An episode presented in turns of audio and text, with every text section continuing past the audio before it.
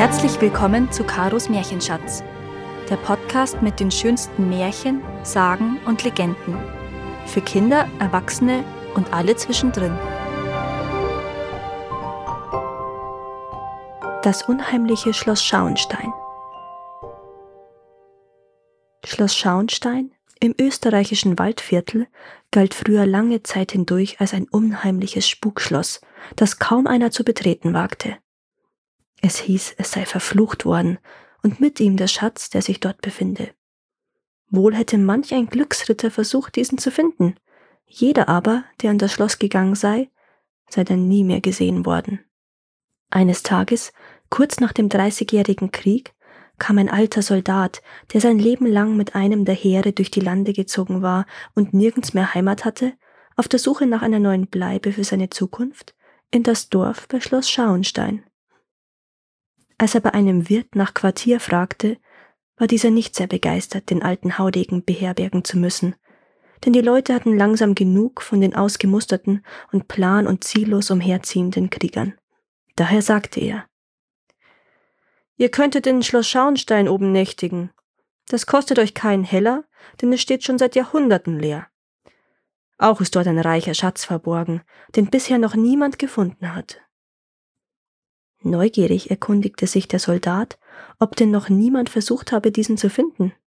Doch, doch, musste der Wirt zugeben. Aber das ist sehr gefährlich, denn es hausen böse Geister im Schloss, die ihn bewachen.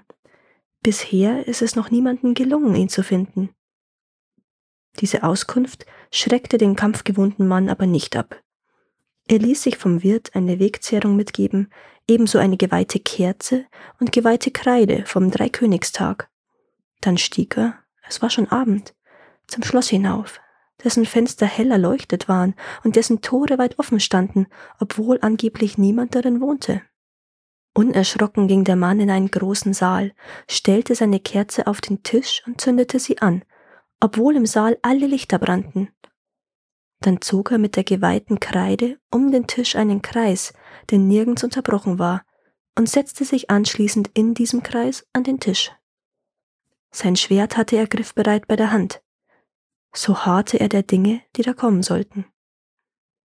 Als die Kirchturmglocke im Dorf die Mitternacht einläutete, öffnete sich beim letzten Schlag mit einem Mal eine Türe, die der Mann vorher noch nicht entdeckt hatte, und vier Zwerge, von Kopf bis Fuß schwarz gewandet, betraten mit feierlich gemessenen Schritten den Saal. Sie trugen einen schwarzen Sarg und stellten ihn an den Kreidekreis, den sie nicht überschreiten konnten, ab. Immer kampfbereit umklammerte der Soldat sein Schwert und beobachtete jede Bewegung der Zwerge ganz genau. Sie jedoch blieben regungslos stehen, während sich der Sargdeckel ganz langsam hob. Als er offen war, entstieg ihm ein Zwerg mit einer goldenen Krone auf dem Haupt. Gleichzeitig füllte sich der Sarg, in dem er gewesen war, bis an den Rand mit zahllosen funkelnden Goldmünzen. Der Mann hielt vor Überraschung den Atem an, als ihn der Zwergenkönig ansprach. Du willst den Schatz gewinnen und dein ganzes Leben lang ein reicher Mann sein. Dazu musst du vorher aber eine Aufgabe lösen. Du musst diesen Goldschatz in genau zwei Hälften teilen. Wenn dir das gelingt, so gehört er dir. Gelingt es dir nicht, so musst du sterben. Und ich muss weiter darauf warten, endlich von meiner Pein erlöst zu werden. Ohne aus dem schützenden Kreis zu treten, begann der Soldat die Münzen aus dem Sarg Stück für Stück auf zwei gleich große Haufen zu verteilen. Zum Schluss jedoch blieb ein Goldstück übrig, da nahm er kaltblütig sein Schwert, schlug es in der Mitte in zwei und warf jeweils eine Hälfte davon auf jeden der zwei Haufen. Da tat es einen ohrenbetäubenden Donnerschlag. Gleichzeitig erwachte das schon seit hundert Jahren nicht mehr bewohnte Schloss zum neuen Leben.